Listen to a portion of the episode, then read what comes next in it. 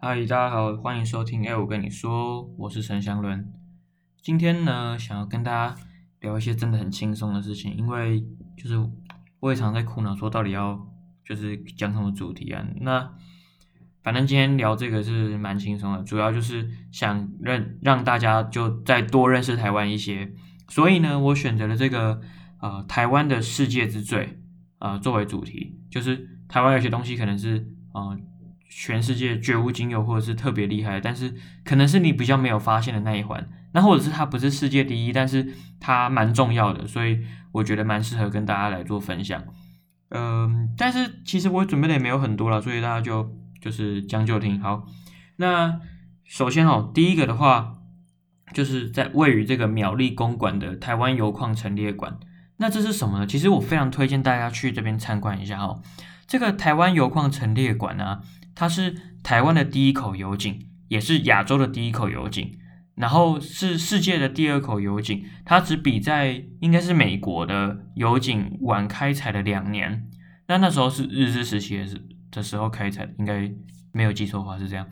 那它也是。至今啊，尚在生产石油的最古老的油田哦，所以其实台湾是有产油的，只是说这个量很少，所以大部分的状况下，台湾还是要跟呃其他国家进口石油。但是在苗栗的公馆，它持续有在生产石油，只是说量很少。那这个台湾油矿陈列馆呢，它就陈列了许多呃台湾过去在拆开拆拆什么？开采油矿的使用的设备，对，所以呃非常适合去参观一下。毕竟呃可能很难想象说台湾竟然也有这个采集石油的过去以及现在，呃而且中油在那边有卖他们的冰棒，也是蛮好吃的。特别是你去那边会感到非常的炎热，所以买一个冰棒是呃非常适合这样。好，那第二个呢是呃第二个是什么？第二个就是。呃，李安导演，大家都知道李安导演嘛？那他有就是之前有拍一部两千年的时候拍了一部《卧虎藏龙》的电影，嗯，相信大家没看过也有听过。那时候呢，他荣获了七十三届奥斯卡奖，有十项提名，那是至今啊维持了这个奥斯卡外语片最多入围提名的电影哦。而且啊，除了这个奥斯卡提名以外，《卧虎藏龙》它的票房全球票票房高达新台币七十亿。这个记录啊，至今在就是两岸目前是没有人可以超过的地位，所以其实《卧虎藏龙》它多所代表的呃是一个对好莱坞的逆袭，虽然说这个逆袭不一定有真的这样子长久下去，不过就是因为在过往的时代里面，好莱坞的电影总是向外呃全球其他地方宣传他们呃好莱坞的文化、美国的文化，那《卧虎藏龙》这个电影。它成功的打入了呃许多西方国家的市场，让这些外国人他们平常不愿意看字幕的人，愿意去上电影院去看一个他们所比较不熟悉的呃文化传统。那所以就是这是一个蛮厉害的成就。那再来的话是一个更奇葩的故事，这是什么呢？就是这个台北市立动物园啊，它以前是位于这个圆山嘛。那在圆山动物园的时代，有一个非常著名而这个受欢迎的动物叫做林旺。林旺呢是一只亚洲象，相信不少人都有听过它的名字，但是可能不知道它的背后的故事。特别是我们这一代，就是像我现在大学生嘛，就是我们这一代的小朋友，其实是比较跟这个灵旺不熟的。他在这个两千零三年的时候就过世了，所以其实跟我们成长的时代是就是并没有重叠的太多。那他过世的时候是八十六岁，这创下了世界在这个圈养状况下最长寿的大象的记录哈。大象大概可以活到七十岁吧，所以他活到八十六岁，那时候打破了呃原本是八十四岁的大象的记录。那这个林旺啊，他除了活了很久以外，有什么特别的呢？这就不得不提一下他过往的这个呃生长的背景。林旺呢是在一九一七年出生，很夸张，一九一七年。那个时候就是，就中华民国才刚成立，然后就清朝才刚覆亡，然后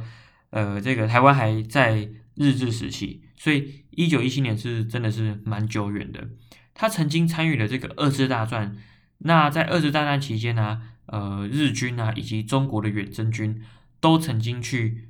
呃把这只大象作为战时的工具，对，就是打仗时的工具。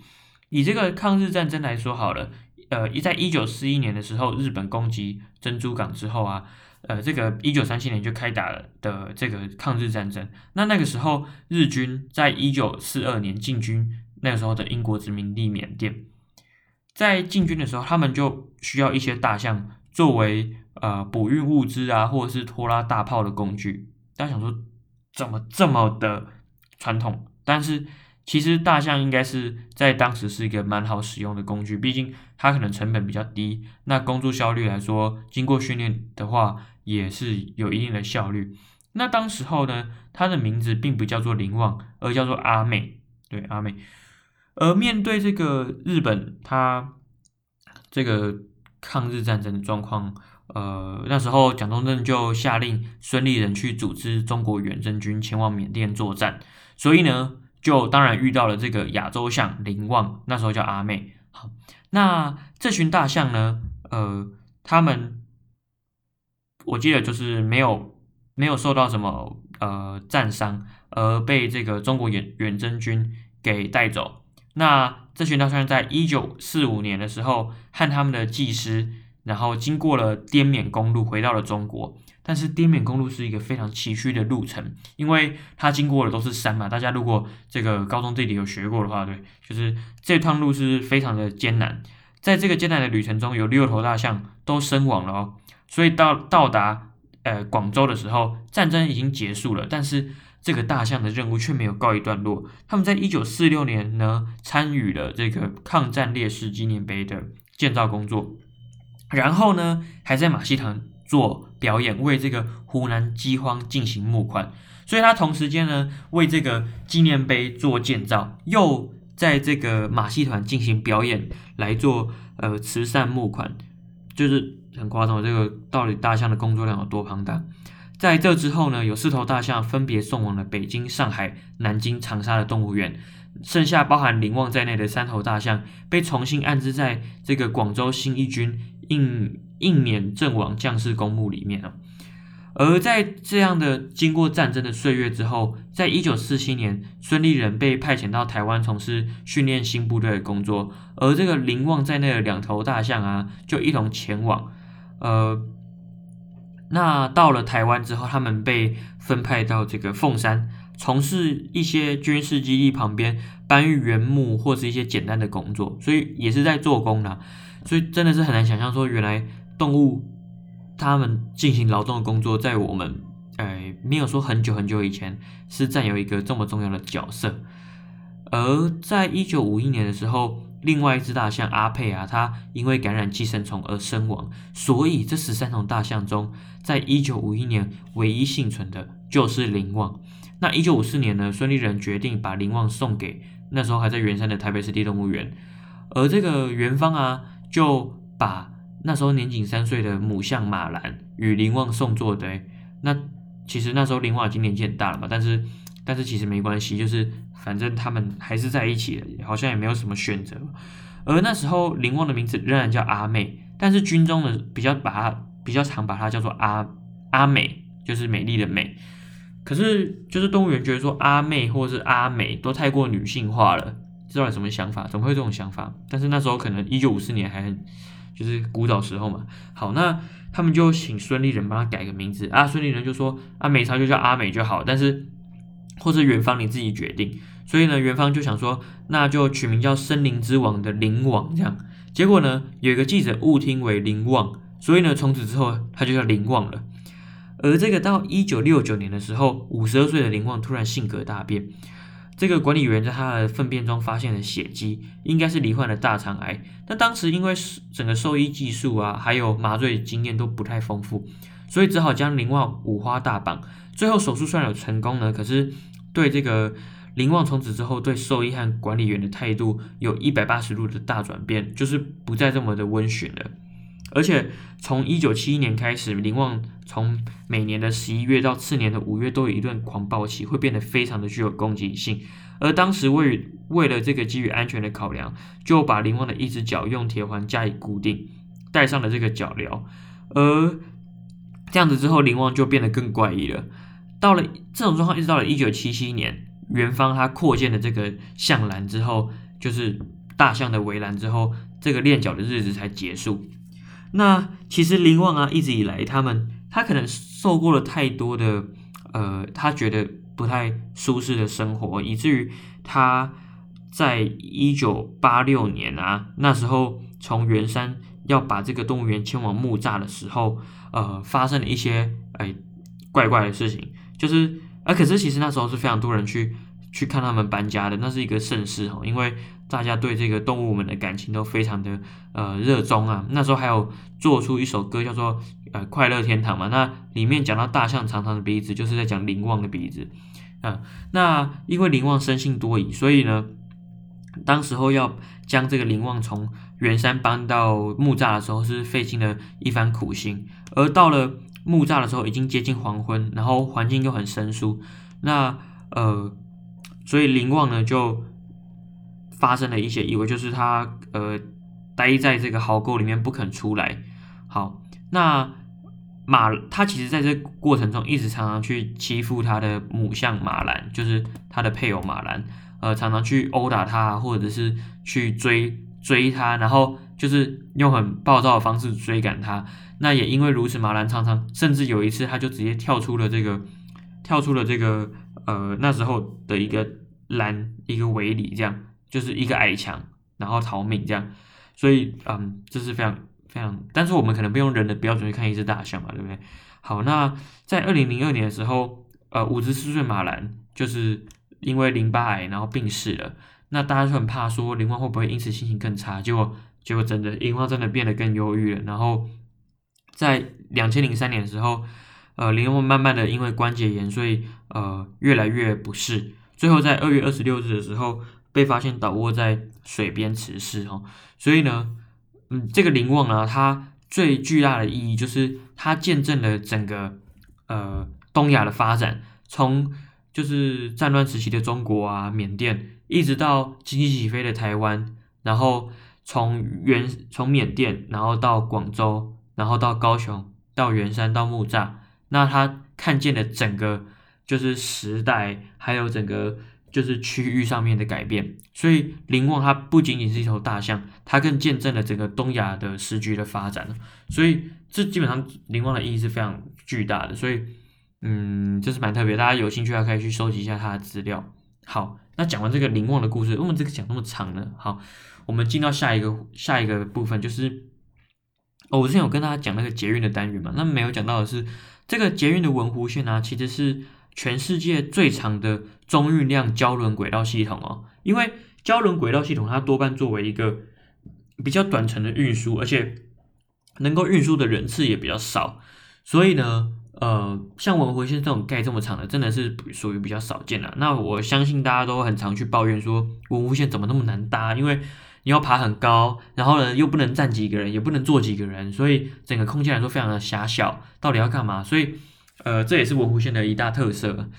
那再来的话，是我自己想跟大家分享的，呃，就是仁爱圆环。我每次搭公车，常常经过仁爱圆环了，就会觉得，就这个圆环也太壮观、太大了吧，就是很贵气、很霸气这样。那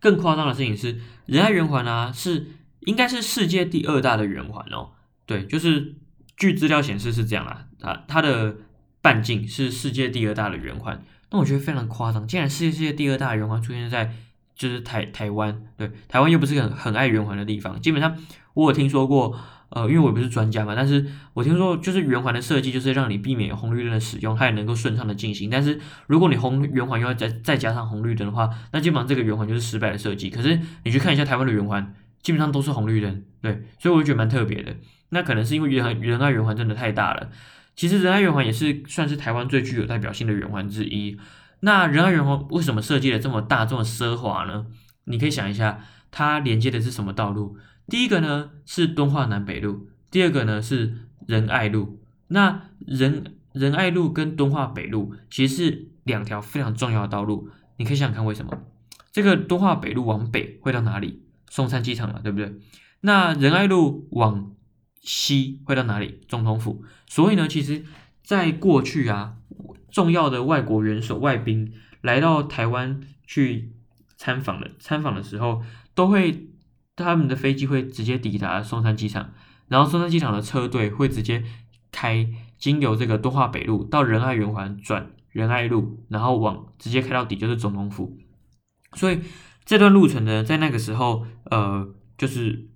政府非常把它想要想要把它做的非常气派，让外国人参观我国的时候就能就是留下深刻的印象。所以你现在去走看仁爱路，真的是有够宽的，你知道吗？那个过一个马路真的是秒数都不够用，然后行道树又这么多这么密集，然后林荫大道这样，所以这就是造就了为什么仁爱路的特别，还有敦化北路。那基本上我觉得仁爱路啦，因为仁爱路真的是很夸张。那仁爱路路上也有很多很就是呃奢华的东西，比如说像是这个最著名的就是地堡嘛，地堡就在仁爱路上面。下次经过这个仁爱路啊、敦化北路、仁爱圆环的时候，可以多注意一下。好，那再来呢是表现出台湾是一个非常人口众多，然后很密集的地方，就是新北市立的秀朗国小啊，它曾经在一八一九八五年创下了世金氏世界纪录，就是全世界人数最多的小学，它总共有两百二十二个班，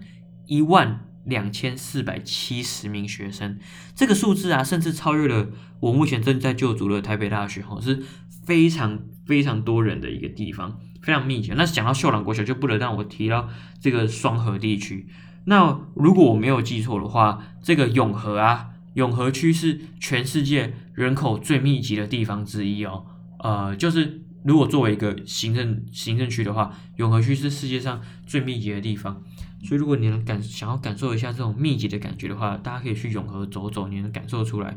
嗯，非常的呃，这种人人多到不适的感觉。那再来呢，是一个比较悲哀的事情，就是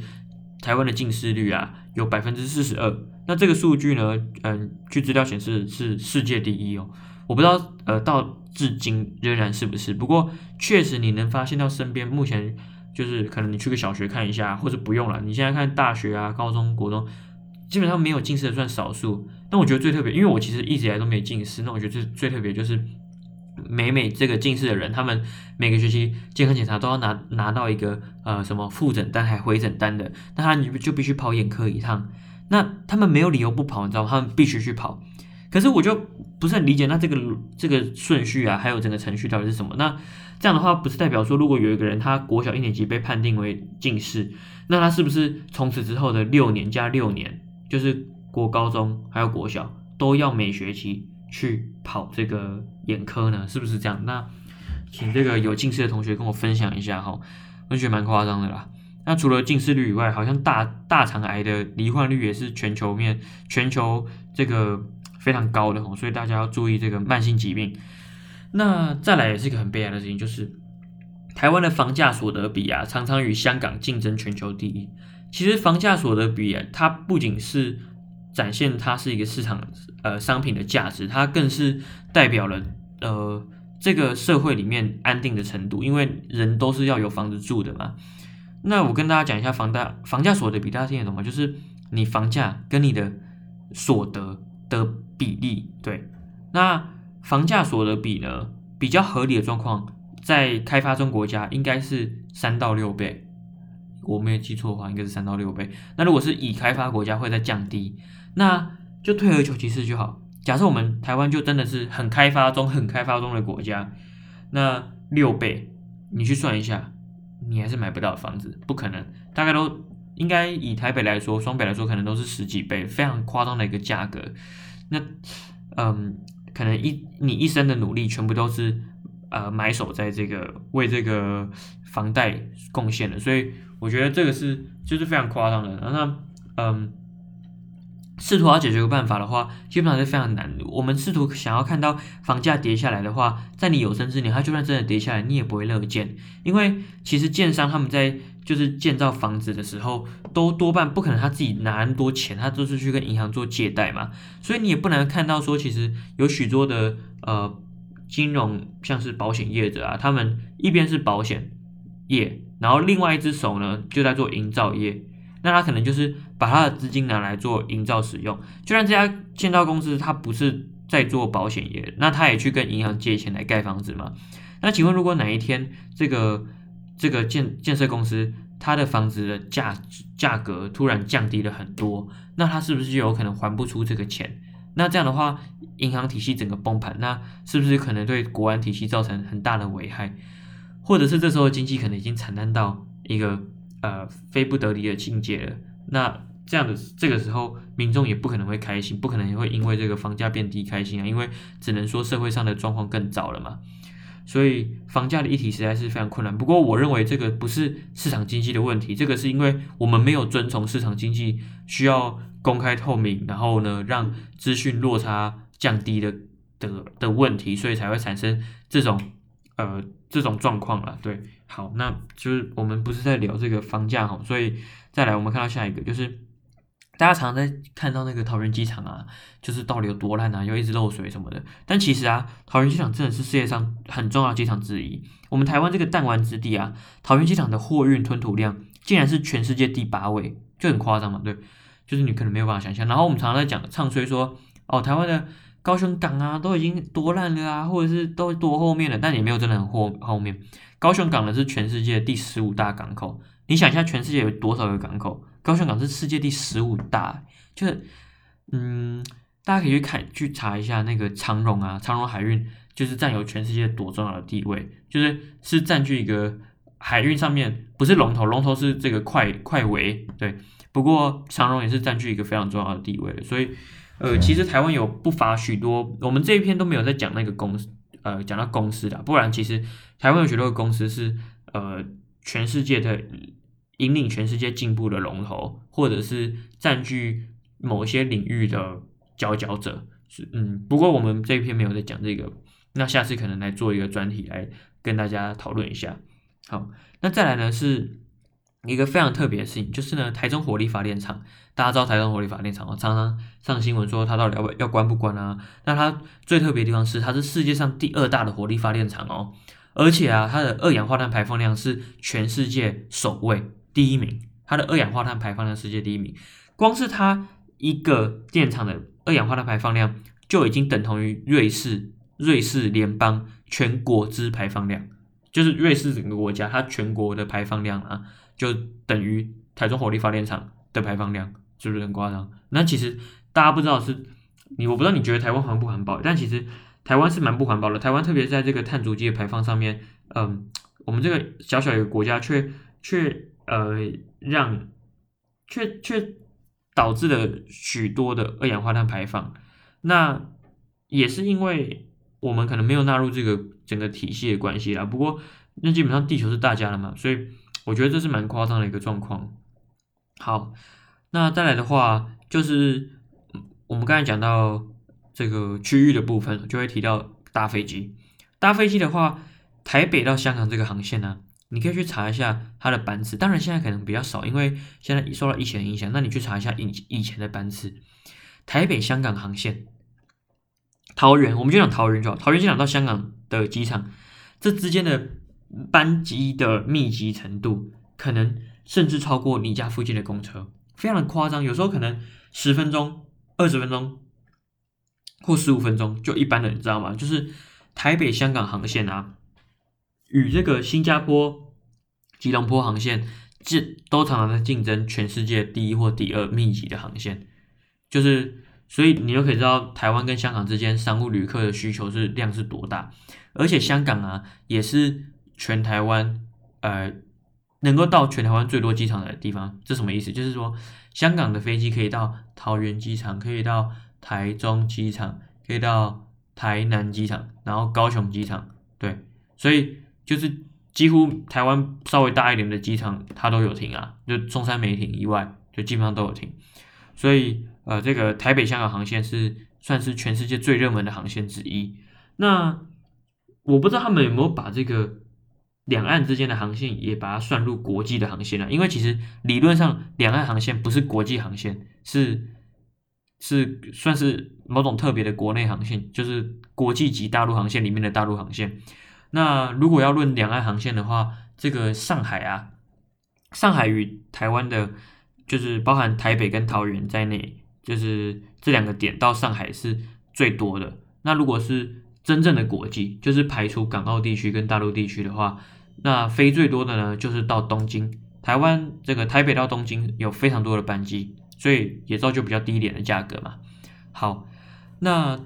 到美国的话呢，到美国的话最多的班机就是到旧金山，对，旧金山，大家可以参考一下。这其实多半也影响到价格，因为其实像飞美国跟飞欧洲，在时间上面比起来不会差异太大，可是美国机票就硬生生比飞欧洲少便宜很多。那原因就是在于这个。呃，机票的价格是由市场定制出来的，而这个飞往美国的人比较多啊，然后它的班机次班次也比较多，所以这影响到它最终的价格。不过现在看都没什么道理啊，现在就因为疫情影响嘛。好，那我这一篇想要跟大家分享一个最最 local，可是其实大家可能会最有感的，也不一定的，就是很特别的事情，就是如果你在双北地区生活啊，那你多多少少会看到三零七路公车啊。如果你没看过，我真的。就是奉劝你下次走路啊，或站在等公车，不要再划手机。你可以看一下，就是经过公车，你就会看到三零七路。为什么？三零七路啊，是全台湾最密集的公车班次，因为呢，它经过了许多人口密集的地方，比如说板桥啊、中和啊，然后它到台北车站啊，然后经过忠孝东路吧，应该是吧，然后就是经过太多人口很多，然后或是很热闹的地方，最后应该是到信义松山那边。好，那讲它干嘛呢？它是它的年营收高达新台币四亿元，四亿是全台湾最赚钱的公车路线，而且它配它这台路线，它这条路线就配有一百零一辆公车，所以呢，曾经有看过连续七台三零七停在那个公车专用道上面，真的很夸张，比那个桃园的一路还要多，超夸张的。那那个时候以前呢，曾经因为这个高雄气爆的原因。三零七路公车就决定他全线一跑一天。什么是一跑？就是他那一天的所赚到的钱全部捐出来。最后呢，那一天他赚了多少钱？新台币一百四十三万。那其实他平常每一天也赚了大概一百三十几万，所以非常夸张。一条公车路线一天就赚一百四十万，就是这是一个蛮惊人的创举。下次你有机会可以搭一下三零七路公车，就是完全不用看时刻表，反正。该来的就是会来，非嗯非常容易等得到。好了，那今天的话非常开心跟大家聊一大堆这个台湾的世界之最哈。那其实很很可惜没有准备到这个公司的部分，不然会更精彩。台湾有很许多非常令人赞叹的公司。好，那如果喜欢我做这个系列的主题的话，那我可以再看看。不过那天我跟一个朋友去吃饭，他竟然说，就是他觉得我做这个就是到底知道这要干嘛？其实我跟你讲，知道这真的没有没有什么意义，你其实也不不需要知道这个。不过就是好玩嘛，有趣嘛，那大家可以就是增加生活上面的趣味。OK，那嗯，今天就这样啦。那如果有什么建议的话，再告诉我。OK，那就这样了，拜。